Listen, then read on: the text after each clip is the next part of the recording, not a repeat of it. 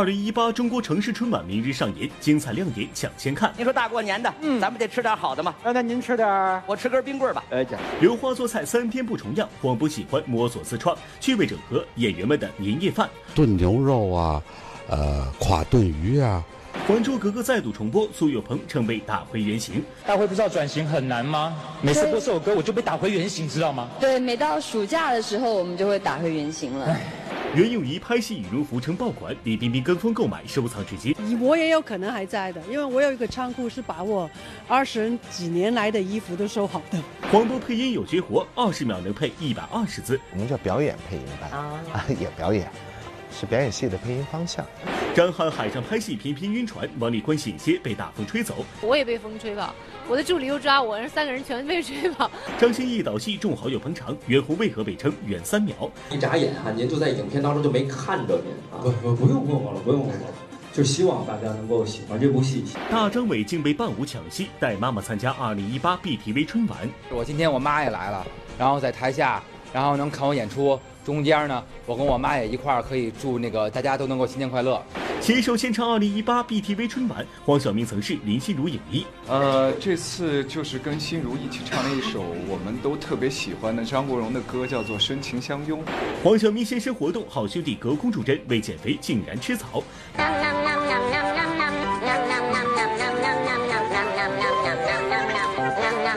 陈思诚航班上发红包，黄渤玩起高科技体验。老曹有话说：哪些新鲜的电影宣传方式？张译北非拍戏为何种起菜？海清自带米面包饺子，他经常在我楼下包饺子，然后这个让我下去。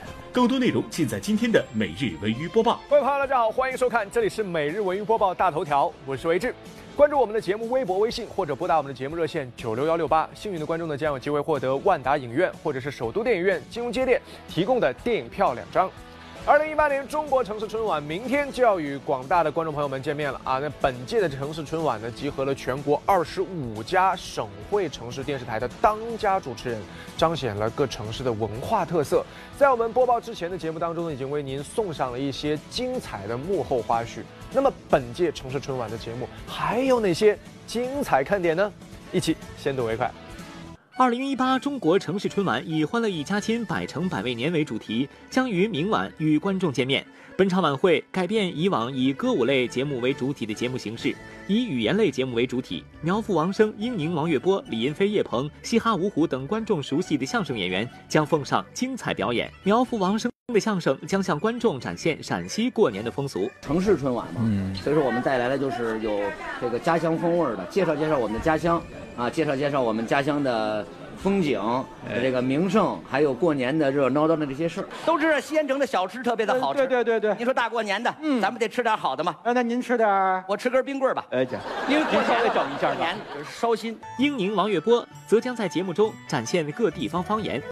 大半城的是淡淡悠悠平安，西瓜瓜大又甜呐。语言很多，因为平时相声演员就要锻炼各地方的语言，呃，南方的、北方的、东边的、西部的，我们都要学习。第七届北京喜剧幽默大赛的冠军李云飞、叶鹏将带来他们在比赛中的经典作品《成语新说》。我对参加的这个城市啊，嗯、我特别的熟悉，是吗？因为开场那主持人脱口秀就是我写的，相声演员啊，站在舞台上，哎，经常用四字的成语。表达我们的祝福，太对了！一说出来，大伙儿都高兴的那个，哎，哎说一个，去你的吧！歌舞类节目同样看点十足，中国风成为舞台上的一大亮点。凤凰传奇、李玉刚都带来了充满中国元素的歌曲，只不过一首是快歌金曲，另一个则是十分的中国风。摇摆摇摆，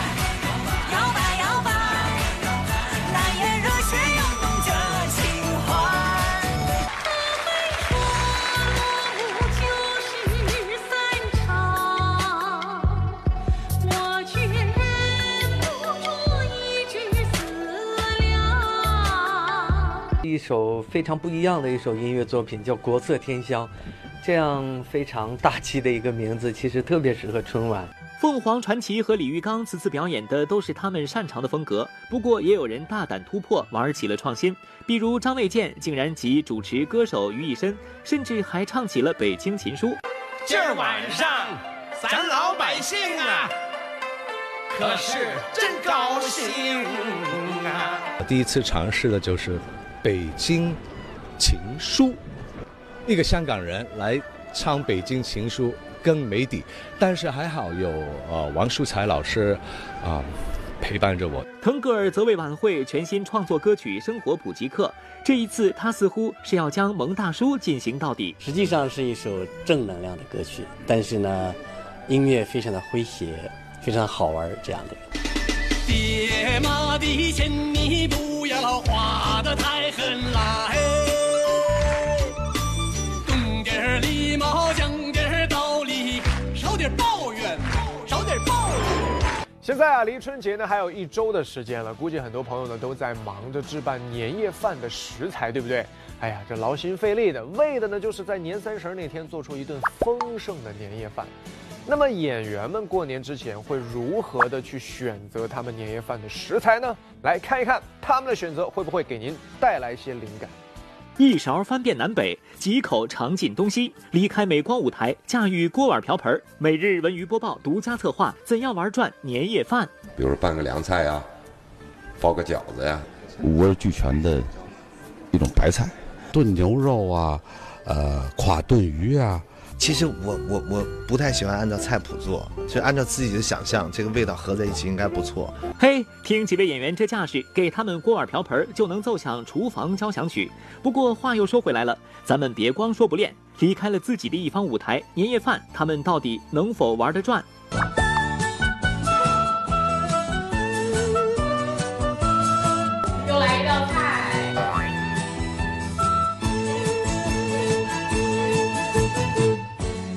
看这一桌色香味俱全的新年大餐，刘化的厨艺可见一斑呐、话说这年夜饭吃的不就是一家团圆吗？海清就能把这饭菜做出家的味道。家里家里的味道。而且最关键，海清老师的理理理论非常过关，他他知道维生素 A 是脂溶性的，要知道用很多的油来炒才能够被人体吸收，确实好，可以给一百分。不过要说到这年夜饭，必不可少的当然是饺子，尤其是北方，几乎每家每户都会在年夜饭上端上一盘热气腾腾的饺子。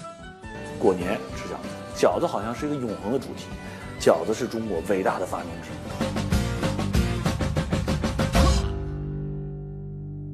不同的馅料啊，什么芹菜馅儿、白菜馅儿啊、韭菜馅儿，猪肉白菜、鲅鱼馅饺子，什么虾仁的饺子，韭菜鸡蛋、酸菜馅的比较多。这饺子就是交子，新年旧年交在子时，你嘴咋这快呢？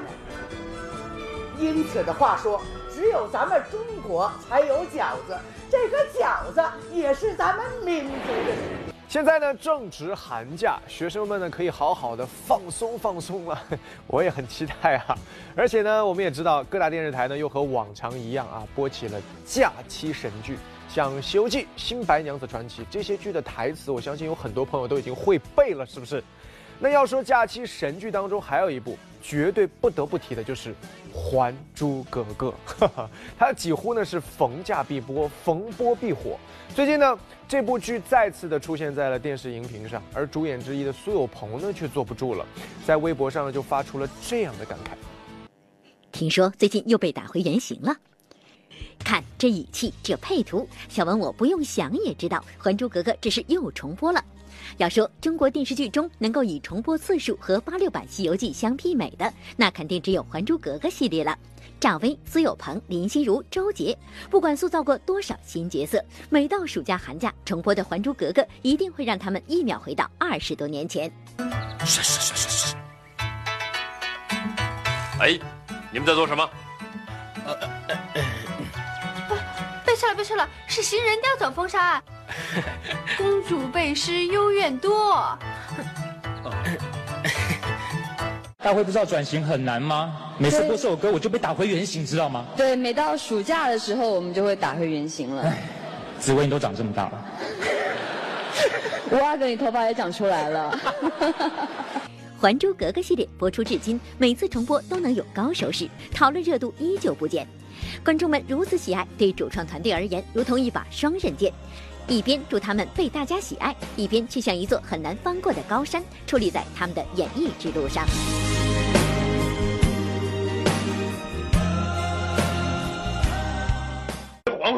然囚禁宫女，动用私刑，现在朕亲自来跟你要人，你还扣住不放，你连朕也不放在眼里吗？其实你拍了一百部，你最后发现大家记住的就那么几部而已，其他那个几十部，都像白拍了似的。你看了我那么多电视剧，你能记住我演过的是什么？皇阿玛。张铁林，怎么喽？你除了会瞪眼，你还会干什么？小燕子。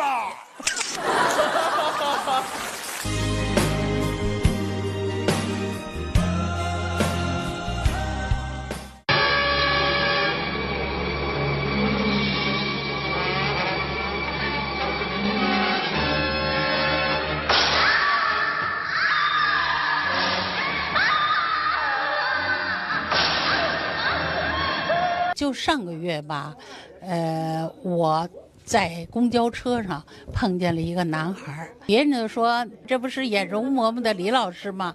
那个小孩儿过来一把就把我抓住了，抓住了就打我，我老伴儿在旁边嗷一声，把他吓得他就松了手了。赵薇、范冰冰、林心如等等，片中所有演员几乎都经历了一段漫长的撕掉标签的过程。毕竟这部戏对他们来说都是彼此入行之初最青涩的经历。最近一段当年的拍摄花絮曝光，也让我们知道了更多这部经典之作背后的故事。实在是会冷到无法想象，像去年拍的时候，经验就蛮惨痛，我我蛮怕冷的。那我那时候穿了，穿很多，穿都给我反应胖的不得，胖的不了。可是还是还是忍忍不住，我一直发抖。演戏的时候就一直发抖，全身都是僵的。我就在写你，正好在记一天的记录，每一刻我都在记。现在轮到他来拍我。电视剧《新白娘子传奇》中的法海，可以说给观众朋友们留下了非常深刻的印象。饰演法海的演员钱德门呢，是把这个角色刻画的入木三分。然而，在二月五日，七十四岁的钱德门因病去世，演员赵雅芝也在第一时间发出了微博悼念。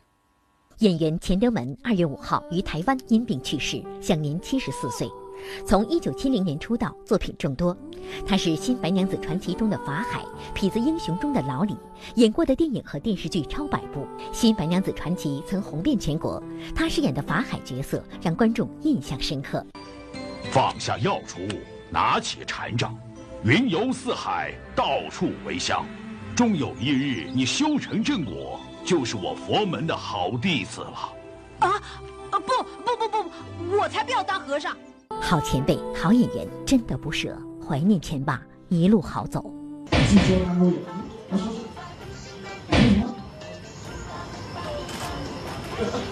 能转头，会眨眼，还能说话。要不是在现场，小文都会以为这就是真的井柏然和胡巴了。原来这是蜡像馆首尊融入高科技互动概念的机器人蜡像。有这么一尊能互动的蜡像，井柏然是满满的骄傲。骄傲。第一尊可以动的这么一款蜡像，比较机械的。而其次是以电影当中的一些人物，还有跟胡巴一起。对我相信应该我呃胡巴的粉丝会比我更多，对，所以作为一个母亲还蛮骄傲的。大家好，我是吴亦凡。谢谢你们来关注我，然后继续加油。北京时间二月四号，第五十二届超级碗推广大使吴亦凡为超级碗 Live 献唱，成为首位登上该舞台的华人歌手。吴亦凡一开口就点燃全场，伴随着 Juice 的节奏，与现场观众一同互动。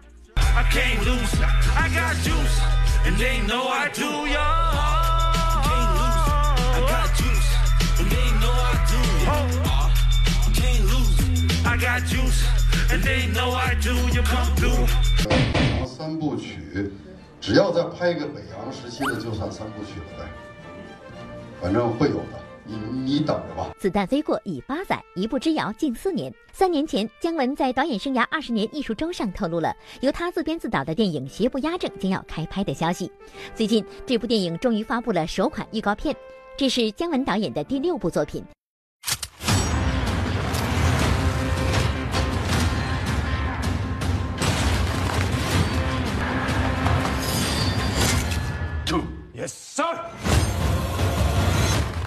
电影演员员重回小荧屏，在近年来似乎已经成了一股风潮，陈坤就是其中之一。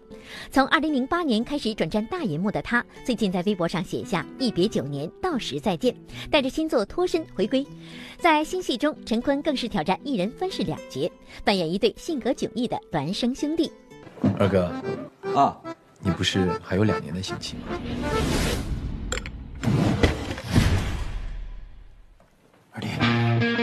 当初是什么原因选择这么多年不拍电视剧呢？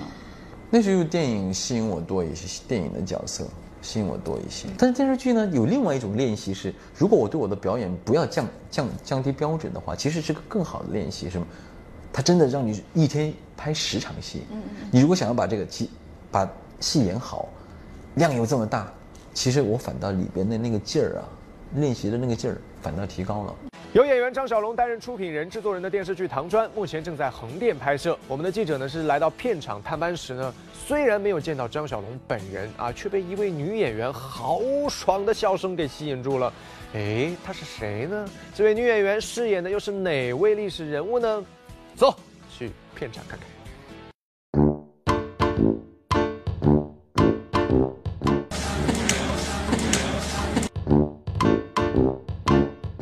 是那句啊！哦，你你你说第二句了。第二句了凉凉不要为难小。我今天晚上都是这样写的戏。哦。嗯，要可能要很晚了，到后半夜了吧？后半夜三四点。由演员张小龙首次担任出品人、制作人的电视剧《唐砖》正在横店火热拍摄。这部电视剧讲述了发生在初唐年间，作为大唐贵族的主人公云烨面临的种种考验和非凡经历。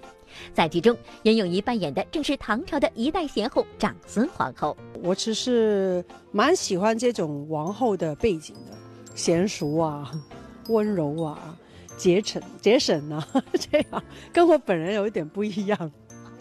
哎、我还以为你本人很像呢。我说你也不要相信。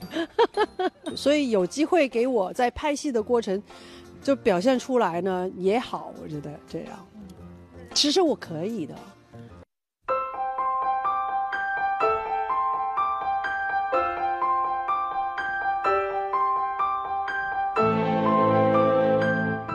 我对表演来说，我是要求挺高的，呃，能选能请过来演戏的，一定是我觉得好的。啊，对你为什么不演一下呢？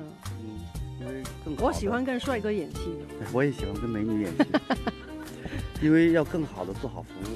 嗯，袁咏仪想和温太医来一次对手戏的愿望虽然落了空，但是两人在剧组的交集可着实不少。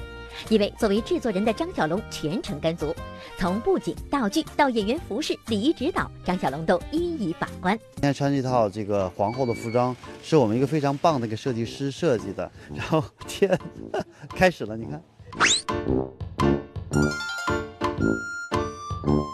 是有纱、有纱质、有有棉质的。你看，这模我们那模特还可以吗？模特好敬业呀。对。嗯美不美？自己觉得美不美？发电的保暖内衣。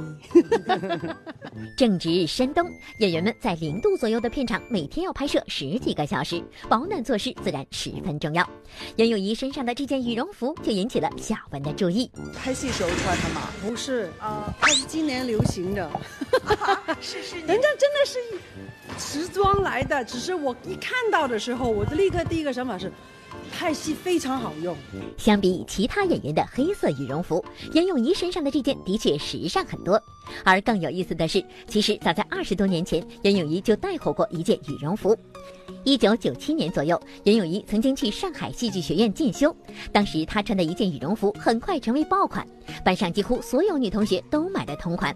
这一波跟风的人中就有李冰冰，并且这件羽绒服一直被李冰冰保留至今。那个时候。有一个非常有名的演员，他叫袁咏仪，到我们班。我在上戏表九三嘛，他到我们班来实习，去学这个表演。然后他穿了一件类似的长款羽绒服，于是这件羽绒服火了。我真的不知道，真的吗？您不记得有这件羽绒服了？长款的，但有可能还在的。我也有可能还在的，因为我有一个仓库是把我二十几年来的衣服都收好的。那个时候，那个教授呢，就把我就安排的，我去了呃，李冰冰他们的那班，还好像还有陆毅，对吧？对对对对对对，现在都是大腕儿了。那我好像去了三四个月就要回去拍戏了，对对，所以那个时候是其实蛮遗憾的，就不能长时间呃留在上海，不然呢，我现在的普通话更好。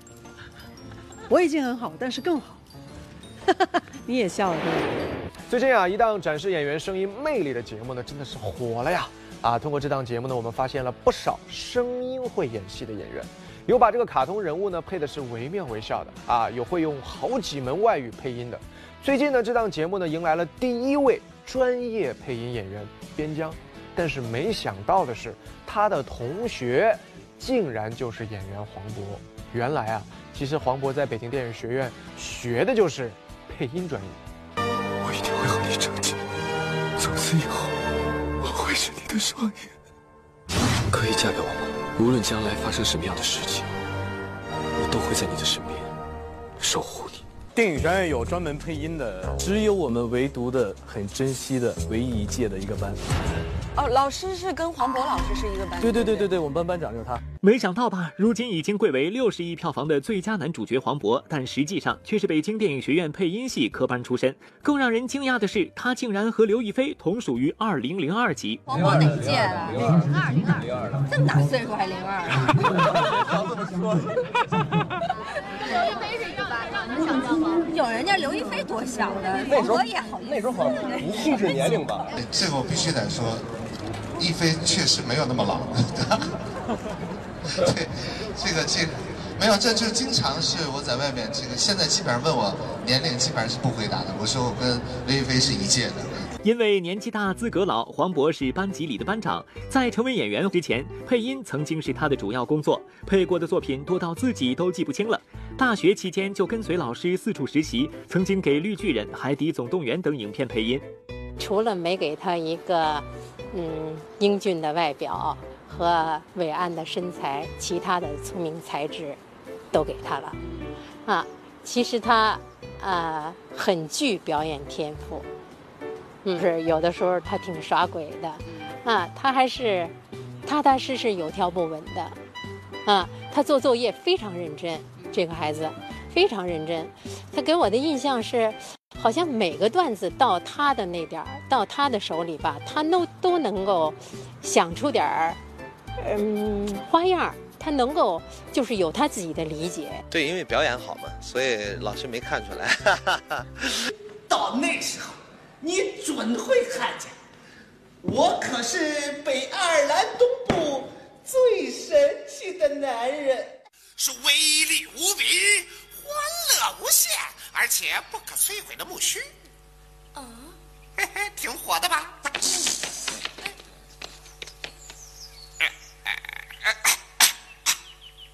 啊，家里的祖先竟然派了一只壁虎到这儿来帮助我。嘿，是龙，龙。不是壁虎，我可从来不玩什么吐舌头。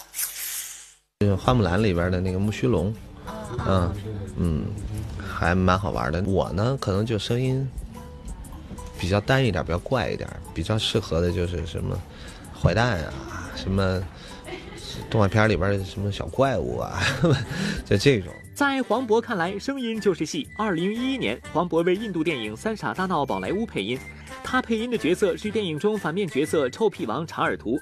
黄渤要在不足二十秒内说出近一百二十个字的台词，短时间内说出大量的台词对他而言是一种挑战。还有人知道吗？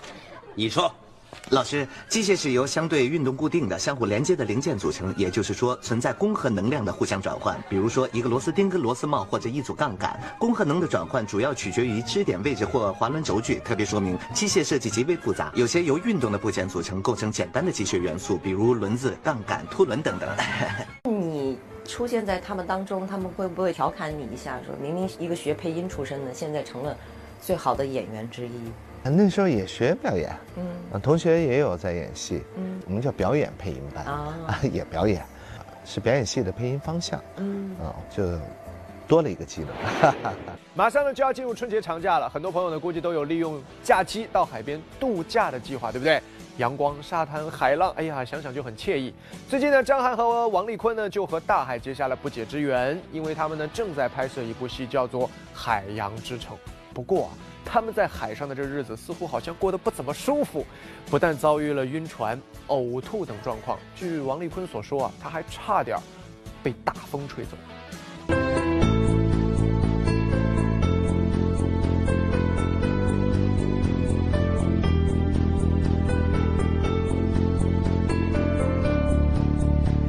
每一天晕船，就是其实我只要一开拍之前，然后就整个的头脑是不清醒，就晕晕的。要去适应一下，尤其是在拍戏的时候，可能好多人去晕船，我也会有不舒服。然后包括你走路的时候也不能受你控制，要来回晃，嗯。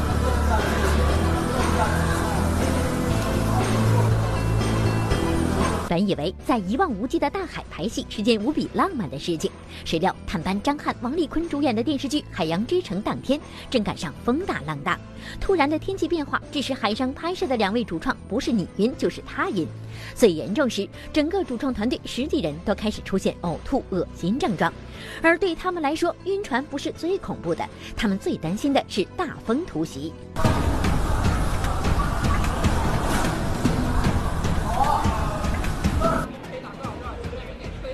真的可以，我刚才有事，因为我们有一个演员，他帽子飞了嘛，他要去追那个帽子，然后就被风吹跑，然后我又怕他跑，我又去抓他，我也被风吹跑，我的助理又抓我，然后三个人全被吹跑，就是一连串儿。这个海上大概已经漂了多少？到现在为止？十五天吧。十五天啊，刚开始其实会就挺崩溃的。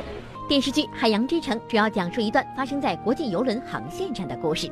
饰演副船长的张翰与饰演导游的王丽坤自然全程参与海上实景拍摄。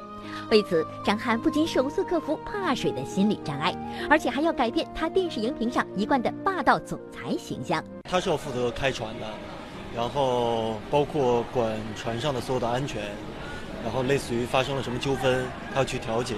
这艘船是有原型的。他也是，就是，就是整个这个游轮界，就是第一个华人的副船长。从现在开始，我给你五分钟时间，我可以解答你所有的疑问，你可以问。我帮你解围，你把我往火坑里推啊？你不是领队吗？他就是演一个大学刚毕业的一个小女孩，然后呢，我又不想把这个角色塑造成就是那种很强势，就是那你等于是欺负一个小孩一样。拿着。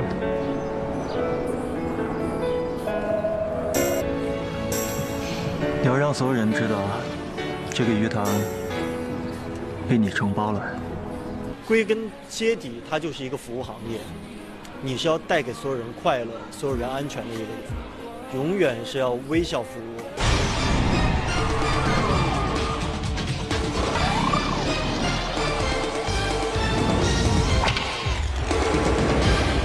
现如今啊，有越来越多的演员呢是开始挑战导演这个领域了。那最近呢，就有一位演员是踏上了导演之路。虽然呢是手执导筒，但是在电影的首映礼上呢，我们看到了有一众好友前来助阵，比如说像这个叶一茜、吉克隽逸、李静、杨澜、马天宇。哎呦，那现场啊，堪比大型活动的红毯。那么问题来了，这位导演到底是谁呢？现场再次把掌声送给我们的新晋女导演，好不好？谢谢。别说你这是第一次拍。反正我看是特别感动，然后还一直有天意的那种感觉。我觉得我也想变回小女生，但是我觉得最重要的就是你敢于去做这件事儿。觉得我根本没脸说什么，因为我刚工作结束之后，我一直自己开着车过的，然后在楼下跑了二十分钟，我以为我能赶个结尾，结果结尾都没赶上。啊，我答应然后。你丢掉一个免费。对，就失去了，但是没关系，我答应过你们，我一定会啊，请所有的周围的朋友，然后我会帮场请大家看。这么多主持人、歌手、演员聚集在一起看一部电影，还对导演给出了高度的评价，到底是谁有如此魅力？这又是一部怎样的作品呢？谢谢那些前辈、同行、各位朋友们，谢谢你们今天下午来这里看我的导演处女作，啊。带着对导演这个职业的敬畏心，我把我的第一次拍摄交给了一个爱情故事。呃，虽然它很简单，但它有点疯狂。我很小的时候就幻想自己能像你尔斯那样，骑着大白鹅去旅行。少年，嗯，我要送你一份大礼。是那个男孩，你许下愿望，他就会出现。后面越看越觉得像法国电影，这个评价还行吧？看完以后，就是我才发现，哎，原来我有少女心，就真的心意的那个，我觉得就是她，特别二姐，特别傻，然后特别可爱。我差点演那妈，对吧？对，而且打麻将。对对对，但是刚好我当时在戏上，非常感动看这片子，因为我是看着张歆艺本人，我女儿本人，就是义无反顾的追求爱情，这一路走过来，啊，真的是这样的。所以其实跟这个潘夫小姐不谋而合是一个人。是什么？我不知道什么是好的爱情，我只知道我一见到这个女孩我就高兴。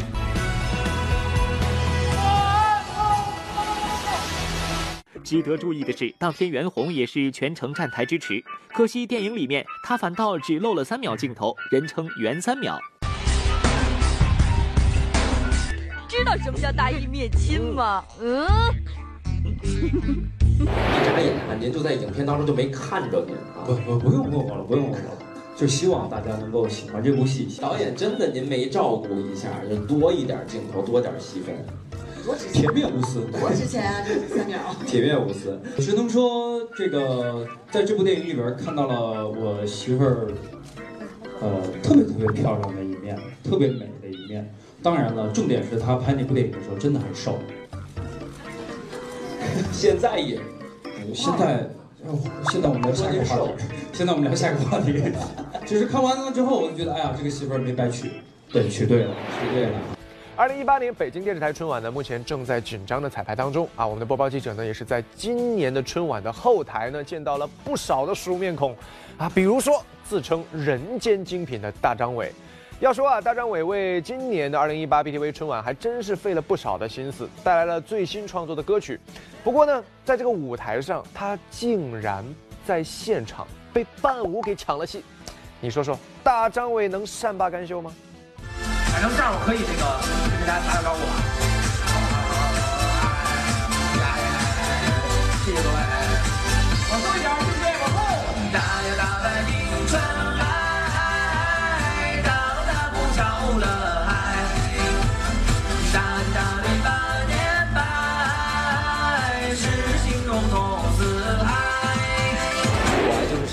北京人呢，然后我们也。上过几回吧，我有四五回，对，四五回。然后那个就是每次上都特别荣幸，因为感觉就是在家能够去录这样的晚会，都是感觉很亲切的啊。作为北京电视台春节联欢晚会老熟人的大张伟，今年又串门来了，而且还诚意满满的奉上自己的新歌。在春晚彩排时，大张伟节目的阵仗就把小文惊到了。面对比自己还闹腾的伴舞团，大张伟如何掌控全场呢？这次呢演出那个，首先那个演自个儿那个新歌叫《世上最可爱的歌》。还有一个是跟我们北京市好像是五个城区的，就是跳广场舞，还有各种在那个大街上跟那个家家里头愿意那个热力起舞的人一块跳舞的，台上一波一波人，感觉跟早上起来七点钟地铁似的。然后好多好多人，我觉得那个演出特别热闹。嗯，抢戏啊！我本来就不，我本来人就比我厉害多了。我呢就是一弄歌，然后我唱歌。其实我觉得我前面唱歌呢，就是为了衬托人后边这帮大姐们。除了台上的豪华伴舞团，大张伟在我们春晚的舞台下还将会有一个神秘的嘉宾助阵，而且这个神秘嘉宾对春晚非常重视，连自己压箱底儿的衣服都穿上了。我今天我妈也来了，然后在台下，然后能看我演出。中间呢，我跟我妈也一块儿可以祝那个大家都能够新年快乐。哦，我妈说她今天穿了一个。她买了好多年之前一直没穿的衣服，因为特别红，然后上面好多那刺绣，她觉得自己平时穿不太合适。然后呢，但是今天因为录节目，她就穿来了。她比较骄傲是在于这些这个衣服已经放了好多年了，但是她今今天穿。依然是那个很合身的，所以说对于他来说很开心啊。别看大张伟爱开玩笑挤兑自己妈妈，但平时却是个不折不扣的大孝子。去年大张伟和妈妈两人参加了某真人秀，在节目中为了圆妈妈想去法国的梦，就悄悄给妈妈制造了一个浪漫的惊喜。就是我是最美的意思，因为你是最美的，所以你一定要说啊，热水白了，声大点热水白了，热水白了，声大点热水白了。让我成谢谢柔哥，一个一个一个，是是是，我就想献给你，就是说我也我以前老说，就是这个，这个杨姐，你虽然岁数，咱们俩都在长大，就是是是是，没事没事没事，对没事没事没事，应该的应该的应该的。我就说那个就是以前老说，我说岁月不饶人，但是咱们也不能饶了岁月，所以说咱们两个人要在以后的岁月里头多多的那个呃去玩啊。我们看到大张伟呢是带着妈妈来参加 BTV 春晚啊，黄晓明呢则是和好友林心如一起登台亮相。这回呢，他们演唱的是张国荣的经典老歌，走的是怀旧路线。都知道啊，黄晓明和赵薇是好朋友，那和林心如之间又有着怎样的友情和故事呢？爱如风雨翻再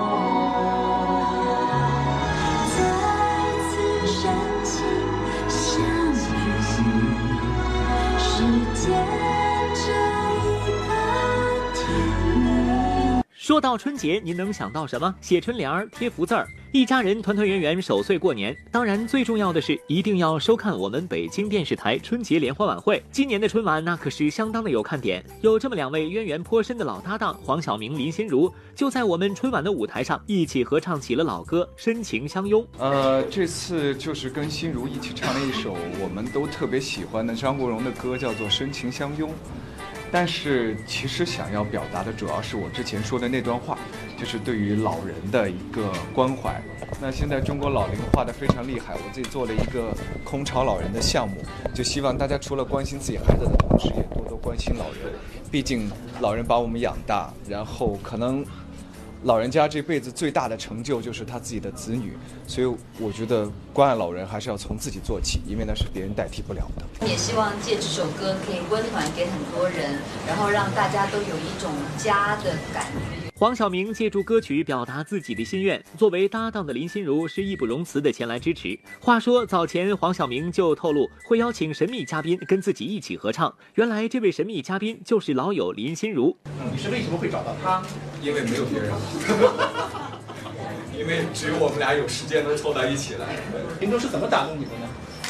呃，他就是好朋友嘛，然后然后就。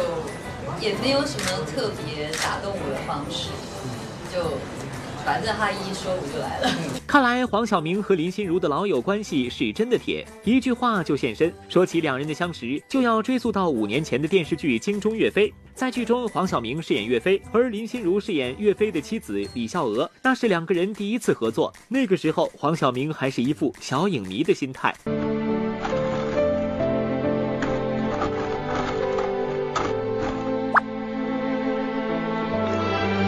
林心如是第一次合作吧？除了我十多年前，她很红的时候，我跟她合作了一个广告。这会她是天上，我是地下；她是公主，我是青蛙。终于再度合体了，期待黄晓明、林心如今年春晚上的精彩表现。黄晓明这段时间啊，真的是太忙了啊！一边呢要参加我们北京电视台的春晚，又要参加各种活动。那日前呢，在一档主打暖心和团圆的活动上呢，黄晓明呢就被好兄弟刘昊然发来的一段视频给感动到。虽然说我们长林兄弟在剧里无法再相见，但是我们还是可以在外面常见的，而且我们还是要珍惜身边人，珍惜家里人，然后多陪陪家里人。我弟弟，嗯，很长时间没摸他了。等我腾出手来，你哪儿都别想跑。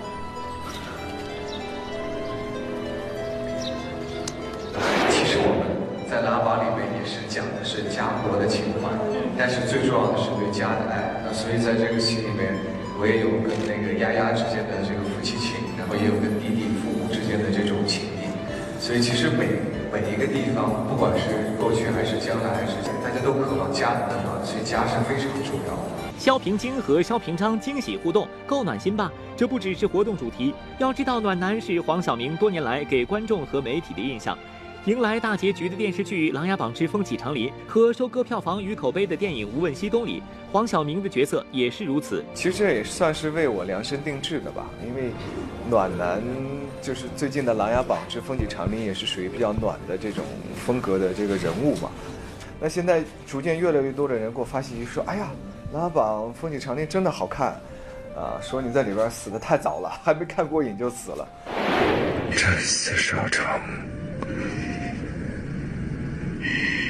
也算是死得其所了。也是。对，大家就看得眼泪哗哗的。其实他是一个内心特别暖的人，用自己最直接、最真诚的、最真实的方式来告诉他爱的人：“我愿意为你托底，我什么都不怕，我最怕你掉的时候推开我。”还记得在这两部作品开播上映之初，黄晓明忐忑，甚至有些不自信。期望越高，失望越大，我不敢抱太大的期望。没有失望，黄晓明用作品感动了观众，证明了演技，还是很开心的。呃，作为演员的本职的使命就是希望能够拍一些好的作品，这个才是呃回归本真。所以，呃，当然作品受到别人的喜欢是最重要的。二零一八年，用两部作品迎来了事业开门红。黄晓明跟所有领了年终奖准备回家过年的游子们一样，已经紧锣密鼓地准备着与家人的团聚。就是初一是在奶奶家，呃，初二是在自己家，或者就是到处去跟亲戚们拜年。初三是在姥姥家。那我是这次在青岛待四天，所以估计亲戚们轮着每家请客吃饭，就会有那么一段时间。然后再剩下的时间就是给长辈们拜个年，去给什么就是二老爷、三老爷啊，什么舅老爷、姑老爷啊，还有亲戚们拜个年。听到这么说，小文想起了那个每逢佳节胖三斤。看来黄晓明为了减肥吃的那些草算是白吃了。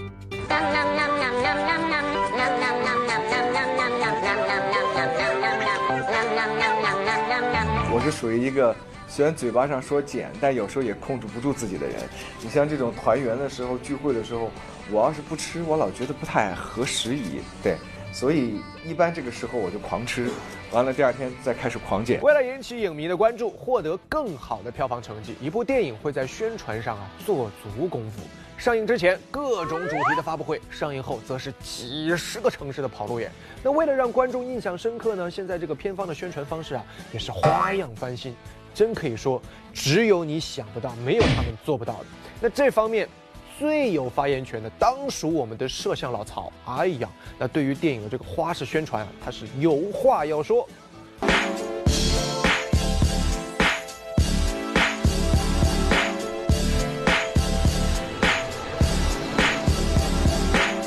老曹有话说，今天听我说。大家好，我是老曹。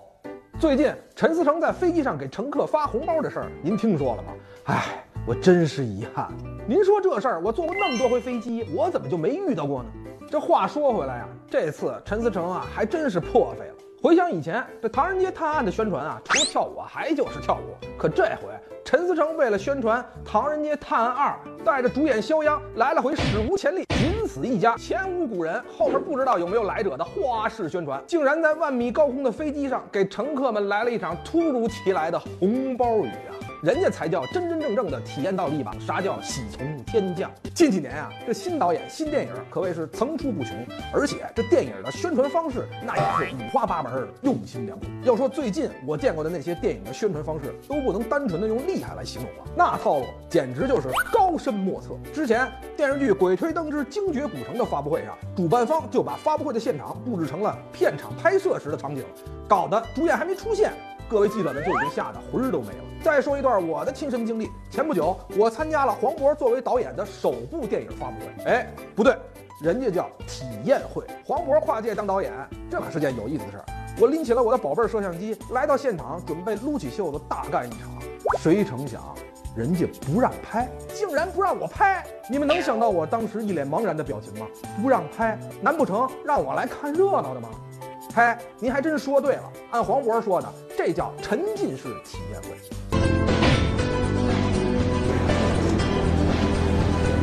大家好，我是黄渤，欢迎来到我的电影体验会。体验过程只有不到十分钟，希望您在体验开始时放下手机，不要错过不该错过的画面。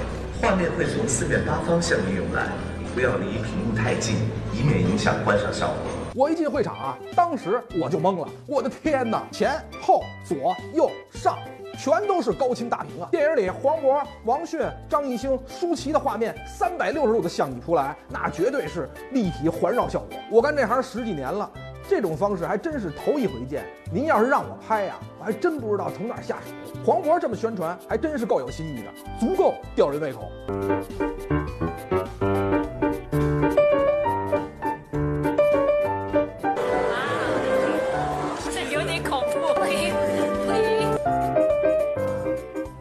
在我刚跟您嘚吧嘚吧之前，黄渤在微博上发了一段微电影，回忆了1994年蓝色风沙组合，还跟自己来了一次跨时空的对话。打眼一看，还以为他只是在做广告，到后来才发现，人家还是在为自己导演的电影做宣传。哎，大哥，你新年什么打算？我新年想当导演。导演？哦，导演很难呐。我也是第一次。你行吗你？不知道，学你呗，试试。其实啊，要说花式宣传，以前我只服邓超。邓超的宣传风格，那就是一路将无厘头搞笑进行到底。凡是邓超本人出现的路演，那也绝对能玩出花样。就单说前不久上映的电影《心里最之城市之光》的宣传，邓超又是带领大家骑自行车点亮了上海东方明珠，又是在发布会现场经历着一波波花式过肩摔。他还在微博上宣扬以后再也不参加这部戏的宣传了。当然，他必须接着参加，因为他的花式宣传还没有结束。在一场发布会上，他甚至被五花大绑抬上了台。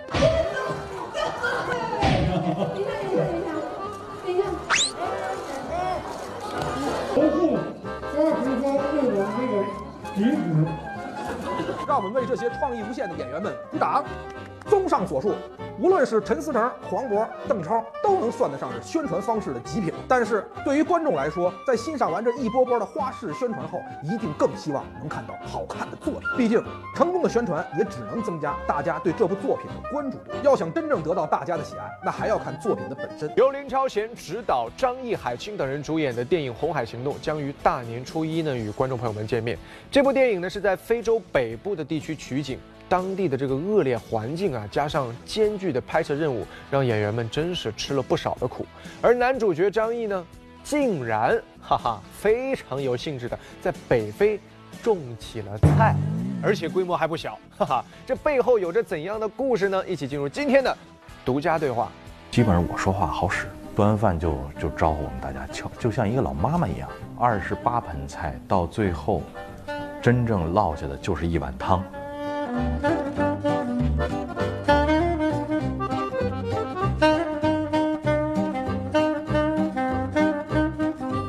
这次在这部电影当中饰演的是一个队长杨锐，在《士兵突击》里也是饰演的一个是也是班长。你是天生就有这种领队的气质吗？我们八个人的这个蛟龙的小分队当中，从这个实际年龄上来讲，确实是我是他们的老大哥。每一个人在现场，大家拍摄和不拍摄的时候，都有一种团队的感觉。基本上我说话好使。你看我，我们刚到卡萨布兰卡的时候，其实我想，我说要不要把所有的队员都聚集到我的房间，大家吃一次饭，因为在那个地方，你想出去吃中餐不太容易。然后我发出了邀请，所有人悉数到场。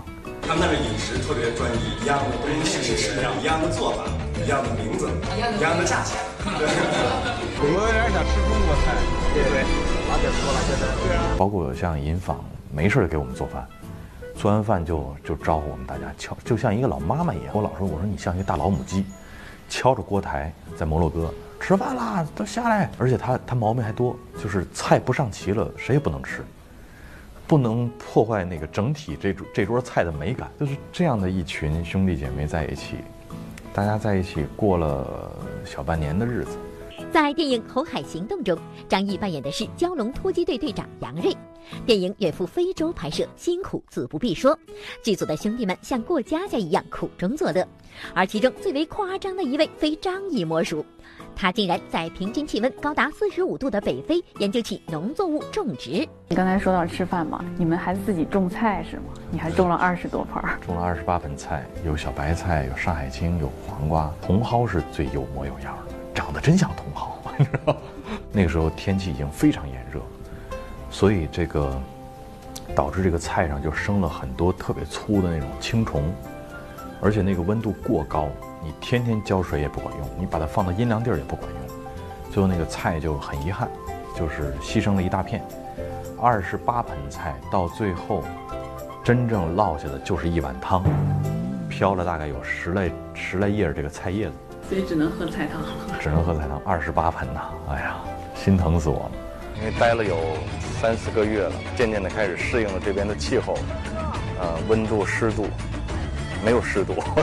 他不认同我，我不认同他，这种表演经历也也蛮蛮蛮另类的。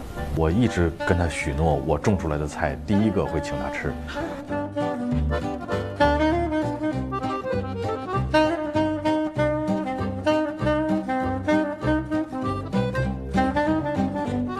一百零一天的北非艰辛拍摄，让张译和队员们收获了友谊。除此之外，最让他感到亲切的就是在片中扮演战地记者的海清。早前在电视剧《抹布女也有春天》《女不强大天不容》中，张译、海清都曾一同搭档扮演情侣夫妻。此后，张译更是称呼海清的妈妈为干妈。不知此次在电影《红海行动》中，这两位老熟人又会擦出怎样的火花呢？导演说要睁眼睛啊，睁眼睛。可是那个风吹的，根本没有办法睁开眼睛拍，而且没有地方躲。刚到剧组的第二天，我的儿子手就骨折了，我就好想回去。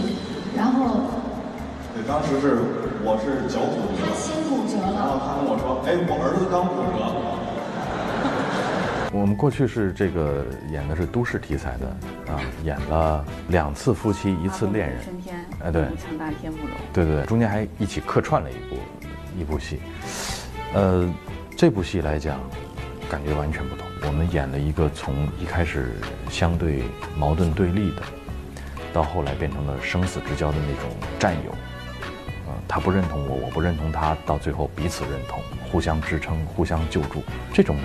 表演经历也蛮另类的。罗小聪，我爱你。我没房没车，我存款一分钱都没有，你得想清楚了。以后做事你之前先想清楚，你自己都没有做决定的事情，你让我做什么决定？耶！我是这里玩的，还是不敢呢？谁告诉你的？我跟你讲，这个地方我反而更大胆，因为这地方我没有任何一个人认识，我想怎么待着就怎么待着，我想怎么跟你腻着怎么腻着，我想怎么亲我就怎么亲，怎么了？他妈是我干妈，就我们在很多年前就就就认下来这个了，我就一直跟他妈妈叫干妈，嗯，所以有的时候你像他妈妈他爸爸要要去去我们拍摄现场探班，海清管不了，基本就是给我发个微信说那个说你干妈来了。他不说他妈来了，他说你干妈来了，然后我说好，我知道了，我就得我亲自当司机，就得开着车拉着他的家人去四处去吃饭呐，去玩啊，然后给他们拉到现场啊，去看看他姑娘啊，就这样，所以彼此的关系非常非常好。在那个地方，我觉得我也没有吃的，我带了好多米和面在那做饺子。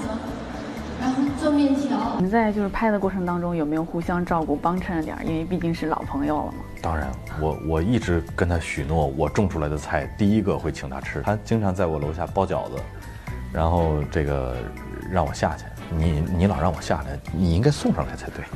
后来他就真的是给我把饺子都送上来了。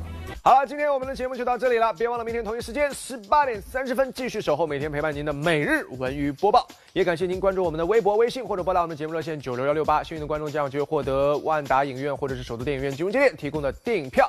好了，明天我们继续每日文娱播报，明天见。